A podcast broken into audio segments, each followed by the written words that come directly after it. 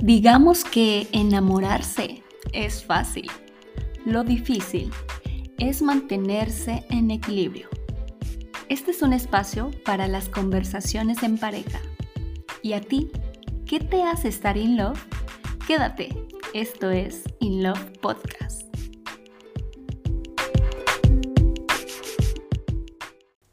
Bienvenidos In Lovers a un nuevo episodio de este su podcast favorito. Hoy tenemos un episodio como siempre interesante. ¿Verdad? Muy, muy, muy. Yo creo que es muy importante tocar este tema en pareja porque siempre nos preguntamos, ¿no? O sea, o si no nos preguntamos con la pareja... Tardo o temprano va a llegar. Tardo o temprano llega esta pregunta. A ver, el tema del día de hoy es vivir en pareja cuándo dar ese paso. Entonces, vamos a ir desmenuzando el episodio de hoy. Antes que nada, quiero agradecerles a todos por seguir con nosotros. Ya estamos en el episodio 9. Cada vez más este, emocionados de compartir siempre experiencias. Gracias por escucharnos, por estar aquí por compartirlo, porque nos, nos, viene muy bien que otras parejitas escuchen estos episodios, ¿no? Se vayan sumando a esta comunidad de In Lovers. Vayan sugiriéndonos temas que quieren saber, que si quieren saber algo de tratar. Que a lo mejor quieran tratar ya con la pareja y digan, a ver, vamos a ver Mafer y Simone cómo lo han hecho pregúntenos.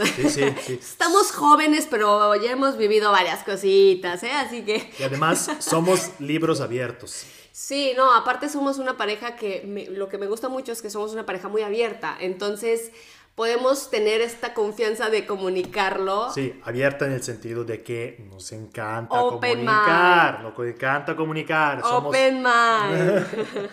Antes de compartirles pues nuestra experiencia, cómo fue que nosotros decidimos empezar a, vivir juntos.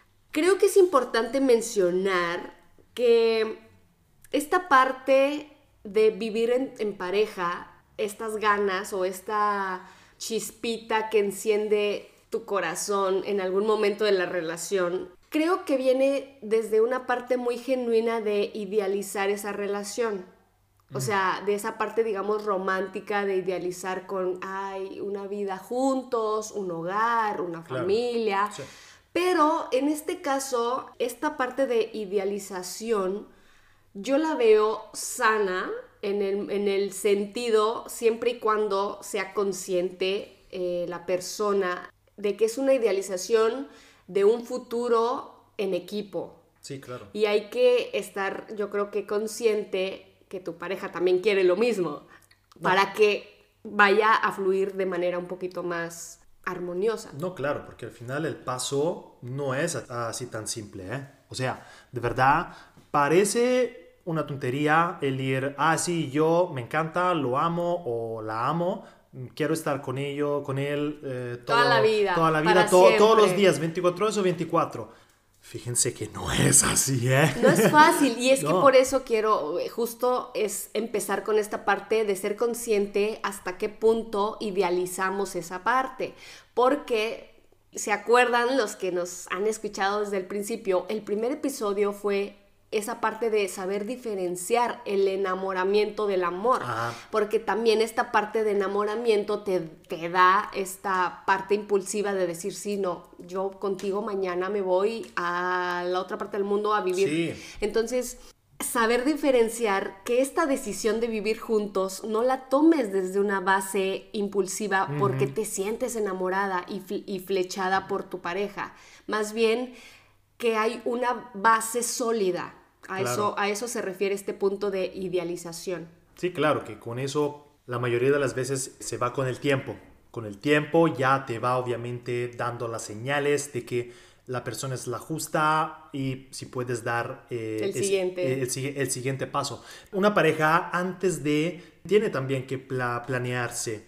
Las ganas de vivir juntos, tarde o temprano, como estamos diciendo al principio, van a llegar Sí, exacto. De hecho, aquí ya viene esta segunda, bueno, lo que yo vendría considerando como una segunda parte después de esa conciencia de idealización, que es saber que va a ser un reto. Sí. Un reto Sí, tanto sí. vital como psicológico, porque claro que por supuesto es un reto que no va a durar un día. Creo que va a ser un reto continuo. Entonces, esta parte también es muy importante porque justo lo que queremos es que, que puedan tener esta perspectiva de que el vivir en pareja va más allá de, de la forma romántica, como siempre se, se- se nos muestra, de, de que, bueno, vivieron felices para siempre. No, o sea, vivieron felices porque cada día va a ser algo, algo nuevo, porque es un reto continuo. Exactamente, y justo como bien dijiste, que es un reto, obviamente siempre en nuestra vida estamos acostumbrados que cada quien tiene su privacidad, tienen sus cosas y obviamente siempre estuvimos con- conviviendo con nuestros padres, que cuando nos encontramos, cuando dos entidades, aunque se aman, creen que se conocen al 100%, fíjense que cuando van a convivir, ahí surgen de verdad las personalidades bonitas y feas de una persona. Y ahí se necesita un gran esfuerzo en encontrar una armonía entre tus cosas y las cosas de tu pareja. No siempre hay que hacer todas las cosas siempre juntos, ma de verdad se necesita esta privacy que tú tenías por un momento la necesitas en tu nueva vida. Claro, ¿esto para qué? Para que pueda la, la sana convivencia llevarse a cabo de manera fluida, de manera... porque no tiene que pesar, ¿no? A veces yo sé que la gente, una vez me llegó un comentario, entre paréntesis, de alguien que nos escuchó que tal vez era una persona mayor, porque este podcast viene centrado un poquito más a las parejas jóvenes, pero me, me dio mucho gusto escuchar, o más bien saber que esta persona era más grande Ajá. y me decía en el comentario, me da gusto que gente jóvenes como ustedes toquen estos temas para que más personas jóvenes justamente tengan esta perspectiva diferente del amor, ¿no? Porque imagínate que si hay personas más grandes que a lo mejor o tuvieron una ah, vida amorosa tranquila, en Ajá. paz, o a lo mejor muy turbulenta, saber que nos consideran en este espacio del podcast como alguien que pueda compartir sus experiencias personales por lo mucho o poco que hayamos convivido tú y yo, de manera que les pueda servir a otros, sean grandes, chicos, jóvenes o lo que sea, me llenó de, de mucha felicidad porque regresando al punto es tener claro que no va a ser una luna de miel eterna, Claro. Justo porque va acompañada de retos, de una convivencia mutua, Altos de... y bajos como, como la vida en general. Sí, y aparte vamos a hablar también de que estás adaptándote a una nueva vida. Exactamente. Tú, tú, tú tienes ya una estructura familiar, ¿no? De, de cómo fuiste criado. En Eh, nuestro caso, tradiciones tal vez en también. nuestro caso incidía una cosa más que era la cultura, ¿no? Entonces, cuando tú empiezas a tener esta cosquillita de, ay, a lo mejor ya es hora, ¿no? Porque después más adelante vamos a hablar cuándo es el momento perfecto. es una parte de idealización, pero que sea mutua. Es un reto psicológico, vital, de Emocional. adaptación, emocional, etc. Y justamente, pues para tener una sana convivencia, van a implicar muchos procesos que seguramente durante el, el paso del, del proceso se van a dar cuenta de eso, ¿no? O sea, Claro. como se dice en Italia, piano piano, Poco poco a poco se van a ir descubriendo Nosotros- como pareja Nosotros también. seguimos hasta la fecha. Ya todavía seguimos. Sí. ¿Te parece si empezamos a hablarles un poquito de nuestra experiencia? Pues claro, si quieres puedo ah, arrancar yo, visto que digamos que empezamos a convivir en México. Pues bueno, de mi parte, el proponerte de venir a vivir conmigo era que ya era un año que estábamos juntos y, y honestamente yo sentía ya una chispa en ti, o sea, una chispa en nosotros, de que sí eras la persona adecuada y gracias a Dios no me equivoqué porque me. Ay, ay. A ver, eh, esto, esto es muy interesante. Quiero ver la perspectiva de un hombre que siente que es la indicada. ¿Qué sentiste o cómo crees tú que te hizo sentir eso de, proponer a vivir? Me hizo sentir porque en, ese año obviamente que, nos conocimos, que estábamos juntos, que salíamos, yo veía que ya eras mm, una persona muy atenta muy atenta a los detalles, a las pequeñas cosas, que de verdad también cuando estábamos afuera siempre eh, te preocupabas y eso ya para mí es un valor fundamental por una persona que sea ella o que sea él para que la convivencia pueda ir obviamente de, un, lado bien.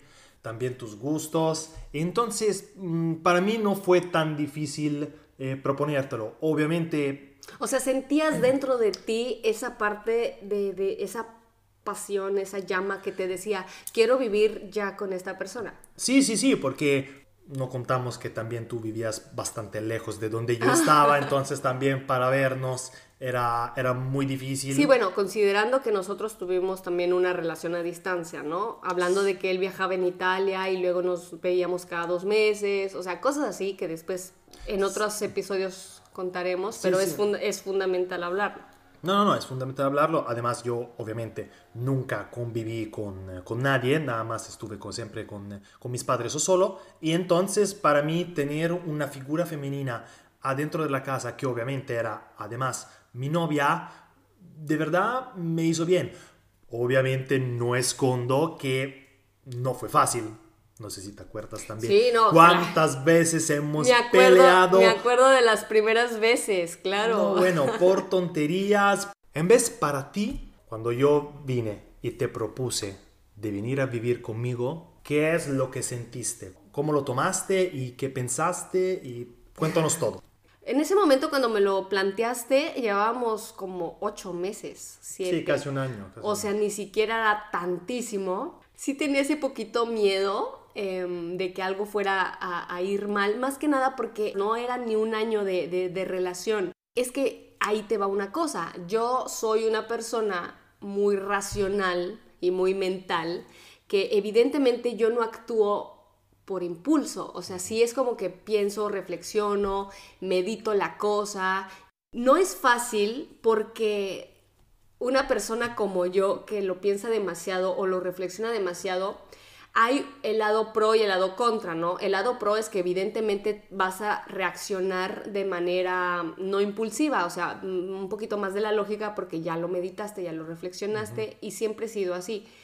Y, el lado contra de eso es que a veces no siempre actúas, porque te quedas pensando, em, meditando y, qué tal si es mejor que no, porque pues es poco el tiempo. O sea, hay un pro y un contra. En este caso, esa parte de ser tan mental y tan racional me detenía un poco porque dentro de mí yo decía, sí, sí quiero, pero tampoco quiero actuar desde la impulsividad, porque es poco el tiempo, porque a lo mejor no nos llevamos tan bien dentro de un mismo techo, ¿no? O sea, habían muchas cosas que mi mente me decía, pero para poder avanzar o dar una respuesta a lo que tú me pedías, puse en una balanza lo que quería mi corazón, literal, y lo que mi mente me estaba diciendo.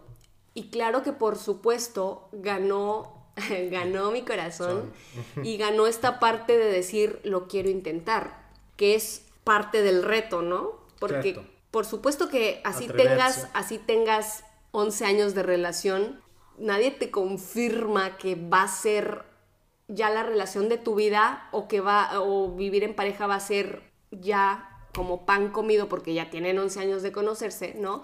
También tiene que ver mucho también tu, pasado, tus relaciones anteriores, para atreverte. Claro, y yo, eh, como tú, obviamente no había vivido con nadie, ¿no? O sea, había vivido solamente experiencias turbulentas, eh, siempre con esta idealización de, ay, sí, vamos a construir un hogar, pero nunca había pasado a la acción. Y evidentemente contigo también había esta parte de, ver cómo eras como, como pareja, ¿no? De, de, tener ya casi un año como novios y era una relación muy bonita, era una relación sumamente fuera de lo que yo había vivido. Entonces también esa parte me hizo entrar en razón y entrar en la balanza, pues de que mi corazón estaba un 80% listo, ¿no? Hay que compartirles a los in lovers que nosotros ya tenemos muchos años viviendo juntos. Nos conocimos en 2015, empezamos a andar después de tres meses de conocernos y me propones vivir juntos a los siete, ocho meses. In lovers, yo sé lo que están pensando, seguramente es poco tiempo. Pero no hay, para mí no hay un tiempo. Es, cuando se habla de una pareja en el amor y todo, te llega algo te dice que tienes que hacer un paso. Que sea un te amo, que sea es, bueno, que sea lo que sea. Y en ese caso, en ocho meses, algo me dijo que sí, que sí tenía que hacer ese, ese paso. Ah. No sé. Pues sí, no, claro, en este, en este sentido, claro, el tiempo, por eso dicen, el tiempo es relativo, ¿no? Esta es nuestra experiencia, pero ustedes ahí en, pareja, en casita, pueden poner justamente esta balanza entre ustedes y entre sus relaciones pasadas, y no por comparar, sino porque de ahí pueden hacer esa respuesta hacia acceder a dar el paso de vivir en pareja o, no sé, ir confrontándose todavía un, periodo más. Porque por supuesto que cada experiencia es diferente y cada relación es única, ¿no? Después que nosotros estábamos convencidos, el proceso fue de obviamente pedírselos a nuestros padres, a nuestros relativos padres. Obviamente los míos estaban en Italia, entonces yo tuve que, que decírselo y la respuesta fue no. Al menos de parte de mi madre. Mi madre consideraba justamente que ocho meses barra un año, un año era muy, muy pronto. Obviamente tenían ellos también los miedos de que me voy a vivir con una persona y si después pasa algo que ya no sé, pelean, lo que sea, van a dividirse, qué va a pasar, etc. Sí, sí, sí. Mi padre en vez, gracias a Dios, es un poco más como racional y todo. Me dijo, Simone, eres grande, o sea, ya sabes lo que vas a hacer, entonces, pues bueno, considerando que obviamente ya mis padres ya te habían conocido, entonces no te habían conocido tan bien, pero al menos ya sabían quién eras.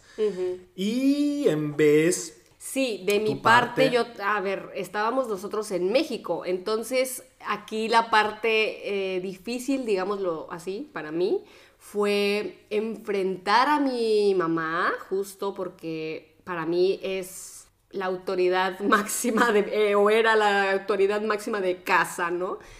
Y ella ya te conocía y obviamente te amaba porque decía, sí, es un buen chico y todo. Y aún así también me dijo, no, ¿qué estás haciendo? A ver, cálmate. Y te acuerdas que te propuse de ir a cenar. O sea, imagínense en Lovers, nosotros queríamos hacerlo bien. O sea... Formal. Formal, que nuestros padres estuvieran enterados, ¿no? Porque pues sí, cada quien decide cómo hacerlo, pero desde nuestra perspectiva queríamos que fuera de la manera más sana, haciendo partícipes a nuestros padres, o sea, de esta decisión que era importante, ¿no? Entonces yo planeé, digamos, esta cena con mi mamá, con Simone y todo, y seguramente mi mamá algo sospechaba, no le dije para qué, pero le dije, quiero decirte algo, yo creo que lo primero que pensó fue... Eh, Estás embarazada. Pero le dije, a ver, mamá, quiero hablar contigo primero comimos bien, ¿no? Para que no se me fuera a desmayar de la Panza llena, corazón contento. Sí, sí, sí, sí. Y después de la cenita, ya como que ya un poquito ya bien comidos y relajados, pues yo empecé pues, a decirle, a ver mamá, este motivo de esta cenita es para comunicarte que tenemos la idea de querer vivir juntos, ¿no? Y creo que mi mamá su reacción fue como que es una broma, ¿no? Sí. Cuando ya vio que tú empezaste a hablar diciéndole, sí, mira, Betty, que yo con tu hija, ya sabes, porque aparte me encanta que fuiste un hombre comprometido desde antes, ¿no? O sea, comprometido con mi mamá en ese, en ese momento de decir, yo quiero. ¿Qué te dijo mi mamá? ¿Lo puedo decir? Tal, tal y con esas palabras, textualmente. O sea, ¿estás seguro de eso? Maffer no sabe planchar, no sabe cocinar, no sabe lavar, entonces yo te lo digo, ¿eh? No se aceptan devoluciones, ¿eh? Ya te la agarras. No quiero que mi hija regrese. Que sí, que me le des una patada por los... ¿eh? y me la regreses. Sí, en ese momento Simone, con, con el hombre tan lleno de valores que es, le respondió a mi mamá y le dijo, no te preocupes Betty, yo la amo por, por lo que es, ¿no? No por lo que me vaya a dar. Y va a aprender y como pareja vamos a aprender juntos. Y eso yo creo que a mi mamá o mi mamá nos esperaba esa respuesta que yo recuerdo que un poco se quedó callada como para decir, ¿qué les puedo decir después de esta respuesta? En pocas palabras, no estuvieron de acuerdo nuestros padres. En Lovers Sí, porque creo que tu mamá te dejó de hablar no sé cuánto, un mes, creo. Sí, y esto es importante haciendo un breve paréntesis porque tal vez a algunas parejas les pueda suceder, justo porque nosotros quisimos hacerlo de manera formal para evitar este tipo de cosas, pero mi mamá no lo tomó de la mejor manera y yo siento hasta cierto punto lo tomó como una parte de traición o de haberla traicionado o, o, no sé si de haberla desobedecido, porque me considero que fui una hija ejemplar, una hija que siempre siguió eh, los consejos de su madre, ¿no? Que siempre em, obedecía. Y en esta parte de que mi mamá no estuviera tan de acuerdo, de revelarme en ese sentido de decir, perdón mamá, pero sí lo quiero hacer. Entonces yo creo que ese fue el problema porque mi mamá no lo tomó muy bien. Abro y cierro paréntesis, o sea, hay que considerar también que tu mamá, obviamente, tal vez era un sentimiento de, de que una hija se va, podía haber sido una tristeza un poco reprimida, entonces. Sí, claro. Cosa que mi mamá también igualmente, del otro lado del mundo, obviamente no podía expresarlo. era una preocupación. No que me dejó de hablar, pero obviamente es normal que está preocupada siempre, porque repito, estoy al otro lado del mundo y aún más viviendo con otra persona. Sí, aparte también hay que considerar, no hay que minimizar las emociones de nuestros padres, porque como tú bien dices, para mi mamá o bueno, para nuestros padres era la primera experiencia de que un, hijo, deja tú que ya se va de la casa, ¿no? O sea, vive en pareja y, por supuesto que considero que detrás de ese no había un miedo de, que pudiéramos haber fracasado como pareja, de que obviamente eh, en México mi mamá también tuvo experiencias de amorosas no gratas que tal vez reflejaba en mí y tal vez decir, ¿sabes qué? No quiero que a mi hija le pase lo que yo pasé. O sea, claro, claro. dentro de ese no había un gran miedo de, detrás de nuestros padres. Sí, a los ocho meses cualquier padre creo que se iba a preocupar, iba a tener un mínimo o sea, de... Yo lo pienso en un futuro, si mi hijo o mi eh, hija me dice, eh. me voy a vivir con mi novia a los ocho meses, yo voy a decir, estás loco, por supuesto que estás loco. Quisimos valorar la opinión de nuestros padres. Obviamente no es que fuimos ahí, ay, sí, nos vale que lo que digan nuestros padres. No, tú estuviste muy mal cuando tu mamá te dejó de hablar. Fue algo muy doloroso porque dentro de mí había esta ilusión como pareja, pero también dentro de mí había una pequeña parte rota de que mi mamá no lo había tomado bien, de que me había dejado de hablar. Y en ese día que yo establecí que me iba a ir de la casa, mi mamá se fue de la casa, se fue un fin de semana. Después de varios meses supe que se fue a Cuernavaca. En ese momento no supe a dónde se había ido. Yo simplemente le mandé un mensaje y con mucho amor le dije, mamá, este día me voy de la casa, tengo mis cosas ya listas. No, no, hubo un pequeño drama en mi casa, ¿eh? Y ahora que lo, que lo cuento, hasta me vienen ganas de llorar porque creo que dentro de, de, mi mamá había ese miedo de que me fuera a pasar una mala experiencia. Claro, claro, claro. Y te lo juro, mi corazón estaba un poco roto porque yo decía, no quería que sucediera esto dentro de esta perspectiva e ilusión, no me imaginé que me fuera a despedir de mi mamá por un mensaje. Justo porque mi mamá se había ido, yo creo que ya me había visto que estaba decidida y que no iba a renunciar a mí, a mi, pues a mi decisión. Le mandaba mensajes, no me contestaba, le llamaba, no me contestaba. Y entonces me fui rota. Era algo muy doloroso que me estaba yendo no como yo quería irme, ¿no? Claro. Entonces, bueno, para no hacerles el cuento largo, fue muy difícil porque al inicio de la convivencia como pareja, ya viviendo en el mismo techo, yo me sentía muy triste. ¿Te acuerdas que, que, lloraba de que, de que no sabía dónde estaba mi mamá? Porque no, no sabían dónde estaba literal. No, te lo hubieras, tal vez te lo hubieras imaginado todo ese momento, obviamente con ella al lado, de que estaba obviamente feliz, ay, qué bonito, no, sé, qué bonita casa. sí, o sea, yo dentro de mí sabía que su respuesta iba a ser no, pero yo tenía la ilusión de que justo como te conocía, de que sabía que eras una buena persona, de que eras un hombre de principios, de valores, yo dije a lo mejor pues lo va a tomar después, ya le va a caer el 20, va a decir, bueno, vamos a darle la oportunidad a Simone de que, de que vea que no va a ser un patán, ¿no? pero aún así no lo tomó de esa manera y me dejó de hablar y se fue y no sabía nada de ella. Y pasaban los días y no me hablaba y yo le mandaba siempre mensajes, mami, buenos días, mira que ya me voy a trabajar porque en ese momento estaba trabajando, pero yo me iba muy triste a trabajar porque dentro de un lado ella estaba viviendo una nueva etapa y dentro de otro no podía cerrar ese ciclo en mi casa, ¿sabes? En mi familia. Creo que todo se fue acomodando porque después de un mes y medio ya tuve contacto con mi mamá y ya como que ella un poquito también reflexionó, ¿no? Creo que fue un parte de un duelo también para ella. sí, sí, sí, las cosas digamos que se acomodaron como justamente el tiempo arregla un poco todo.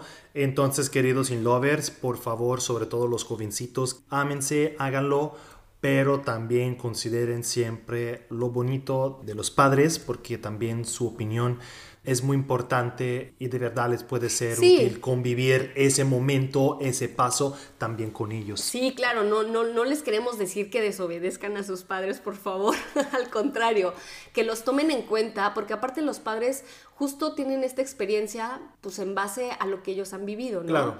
O sea, si lo estás tomando desde la decisión, desde la madurez, difícilmente vas a, vas a arrepentirte que lo hayas hecho, ¿no? Yo al final me, encanta el pasaje que tuvimos nosotros de, ir a convivir porque digamos que todas nuestras peleas, nuestro crecimiento personal, o sea, todos los compromisos, los retos que tuvimos que enfrentar durante esa convivencia, al final nos llevaron hasta a dónde estamos ahora, que ahora estamos casados. Sí, exacto. Al final es una construcción diaria, ¿no? Y de hecho, después con el tiempo, por supuesto, que ya nuestros padres vieron que la relación evidentemente era buena y era sólida, valoré muchísimo que mi mamá me dijera, después de un tiempo, por supuesto, me equivoqué, porque vi que son una pareja maduras. Pero maduramos porque fuimos moldeándonos, eh, diciéndonos las cosas, desde el principio y eso, bueno, tengo que ser objetivo, eso me lo enseñaste más tú.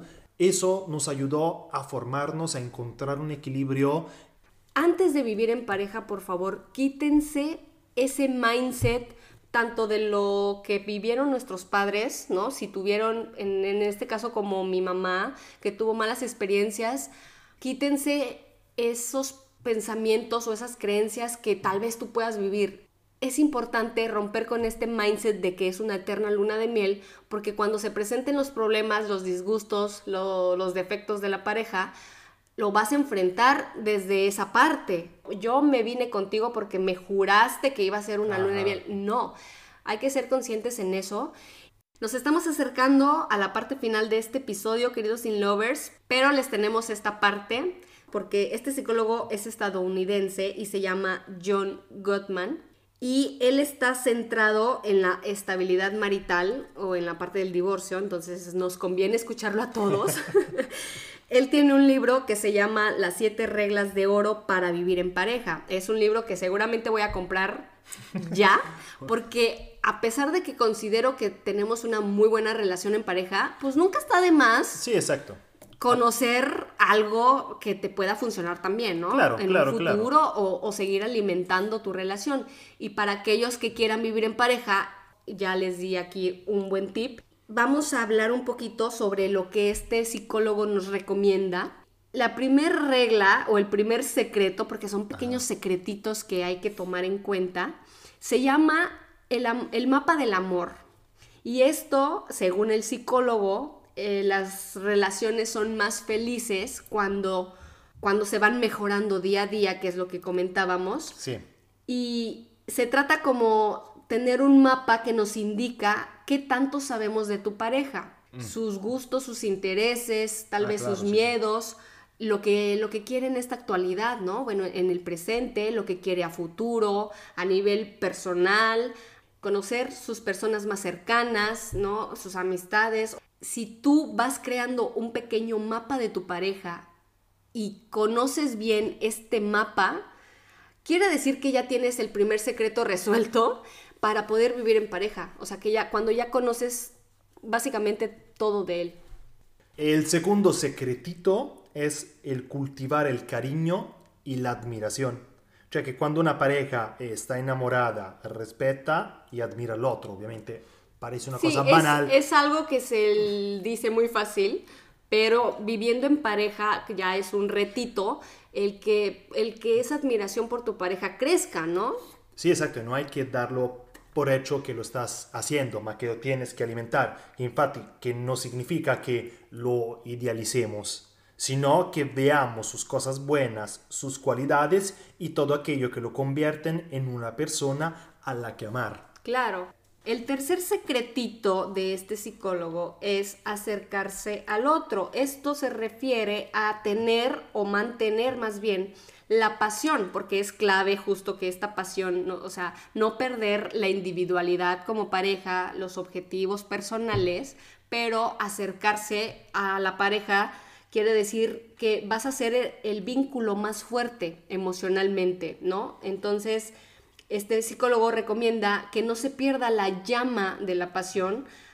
O sea, vivir en pareja no es olvidarte de ti ni hacer todo lo que diga la pareja, es tener esa confianza de enfrentar las situaciones también personales o objetivos personales, pero sin olvidarte de tu pareja. El cuarto secretito es dejar que tu pareja te influya. No quiere decir que tengamos que hacer lo, que, el otro nos pida, o sea, lo estamos diciendo, sino que escuchemos sus opiniones, que comprendamos sus necesidades y seamos flexibles. Esa para mí es una palabra clave, una frase clave, que el ser flexible de verdad ayuda muchísimo a la convivencia y que de verdad que podamos respetar sus espacios como la otra pareja respete los nuestros. Quinto secretito in lovers esta es una de las principales, ¿eh? así que pongan muy mucha atención. Resolver los problemas solubles o los que sí tienen solución. Este psicólogo afirma en el libro que 7 de cada 10 problemas en las relaciones de pareja no tienen solución. Por eso mm. hay que afrontar con sentido del humor los problemas que sí tienen o los aspectos que no nos gustan del otro para aprender justamente a convivir con ellos. Es como enfrentar o confrontarte con tu pareja en algo que a lo mejor para ti no tiene solución, pero si yo le estoy viendo tal vez una solución, vamos a, platicar de qué manera sí podemos darle la vuelta a la página, ¿no? Entonces es, es importante porque creo que es la principal justo porque no, no todas las parejas se prestan a encontrarle soluciones a los problemas, por muy tontos e inútiles que sean. Y de ahí empiezan las malas rachitas que después obviamente se convierten en separaciones o en divorcios, etcétera, ¿no? A ver, el sexto punto es salir de la fase del estancamiento. Porque si no se afrontan los problemas sin soluciones, de que estamos hablando antes, las parejas suelen quedarse en una fase de estancamiento, en la que se entra en un bucle de discusiones, no se llegan a acuerdos y los dos se obsesan en el mismo argumento y los conflictos son cada vez mayores. Entonces, para salir de todo ese lío, de todas estas cosas, adivinen qué hay que hacer. Hay que hablar mucho con el otro. O sea, siempre regresamos a la cuestión de la comunicación. Y es que esto es bien interesante porque creo que hay aquí en estos puntos donde no afrontas las soluciones, los problemas, etcétera, más allá de la comunicación asertiva que hemos compartido mucho en, estos episodios, justo porque no nada más es hablar por hablar, porque creo que muchas veces de ahí se empieza a desgastar la vida en pareja y empieza a perder la calidad y empiezas a a mandar todo a la fregada y... No, porque después se puede volver como, como una piedrita en la nieve que rodea, rodea, rodea, rodea y se vuelve siempre más grande. ¿eh? Exacto. Y nunca se detiene. Ok, el secreto número 7, la regla de oro número 7, es el sentido de trascendencia. Aquí, pues obviamente el psicólogo nos habla de crear objetivos en común que nos haga ser más que una pareja, en este caso, pues un equipo, ¿no? Es una parte bien bonita. Sí, eso sí. Entonces, esta última regla de oro quiero que la tengan bien presente. Ok, para cerrar este gran episodio que también creo que fue muy bueno. Sí, sí. Hicimos mucha retrospección, mucha retrospección de todo lo que vivimos eh, en, en esas primeras experiencias. Pero también hay una pregunta como que, que se queda como un poco en tabú, ¿no? El vivir en pareja antes del matrimonio, sí o no. Hay muchas personas que pueden estar en contra. Mm. Y en este caso tus padres estuvieron mucho en contra. Sí, sí, sí, sí, sí. ¿Por qué? ¿Por qué? Porque, bueno, mis padres son muy, muy creyentes. Bueno, eran otros tiempos. En los otros tiempos, obviamente, era de verdad visto muy mal que tú ibas a convivir con una persona antes de casarte o también tener el acto sexual antes de ser la, la esposa o esposo. Entonces, en los tiempos anteriores no, yo en vez ahora, en los tiempos en que vivimos, para mí y también viendo, es una mi consideración, ¿eh? consideración personal, viendo que también las parejas mucho más fácilmente tienen menos paciencia, entonces no lidian tanto con los problemas que se les presentan en las parejas, son mucho más, mm, es mucho más probable que se, se, se dejan. Para mí es muy útil. Es la prueba definitiva para ver si de verdad la persona es la justa para ti. No sé si, ha- si haya algo similar a esto en Italia, pero en, en México hay un dicho que dice, ¿quieres conocer a Andrés? Vive con él un mes. Ah, no, no, eh, No, hay creo. algo No, similar. no, no, No, no. y es que es verdad, ¿no? O sea, tú puedes, cuando son novios, todos hemos vivido esa etapa de novios en la que cada quien está en su casa y lo ves porque van al cine o hacen planes con amigos y todo, y después cada quien vuelve a su casa. Entonces, vas creciendo y como siempre le hemos dicho, cuando vas creciendo en pareja y, y- y con la misma persona, por supuesto que vas descubriendo nuevas etapas, nuevas formas de ver la vida, de perspectivas, porque vas madurando, entonces vas cambiando, ¿no? De mentalidad vas cambiando. Ajá. Entonces, eso en pareja te permite verlo desde una perspectiva mucho más unida, más genuina, Segura. Exacto, más segura. Entonces, yo también considero que vivir en pareja antes de, de casarse es sumamente útil, justo porque vas a enfrentar retos que en el matrimonio se van a presentar el triple seguramente, y más si tienen hijos o quieren tener Ajá. hijos, y más porque, amigos, estamos hablando de que va a salir más caro el divorcio. O sea, el divorcio y si tienen hijos, el tema de, de- de la pensión y todas esas cosas que, o sea, yo no quiero criticar, más que nada es un, es una recomendación. Evidentemente si pasa, no, no, no hay que tomarlo como hay el fracaso o hay porque no lo pensaste bien. Puede pasar en la vida. Si a nosotros nos hubiera pasado, que en, en algún momento no nos hubiéramos entendido o nuestra cultura, nuestra forma de ser, carácter, lo que sea, no haya compaginado bien, eso hubiera sido triste, sí, pero no, no hubiera sido un fracaso porque lo intentamos, ¿no? Y a lo mejor no era el momento. Entonces hay que tener esta parte de valentía también de enfrentarlo, ¿no?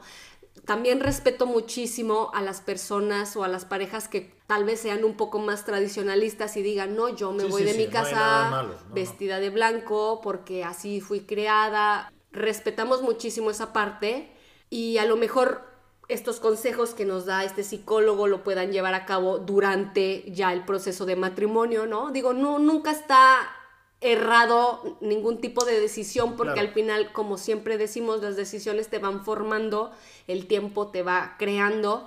Al final siempre se aprende, ¿no? y queremos claro. que se queden con esos aprendizajes. Estén dentro ya o estén planeando irse a vivir con la pareja. Pues bueno, yo digo que hemos tratado de verdad un súper buen tema. No nos queda ah, nada más que agradecerles por habernos escuchado. Por favor, no se pierdan los próximos capítulos. Queridos In Lovers, los esperamos por el próximo episodio de In Love Podcast. Gracias. Bye. bye.